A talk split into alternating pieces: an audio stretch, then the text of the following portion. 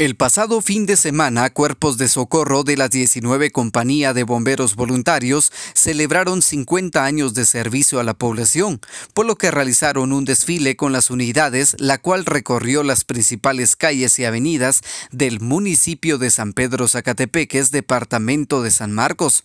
Vecinos salieron de sus hogares para brindarle aplausos en señal de agradecimiento y reconocimiento por el servicio prestado en momentos de emergencia.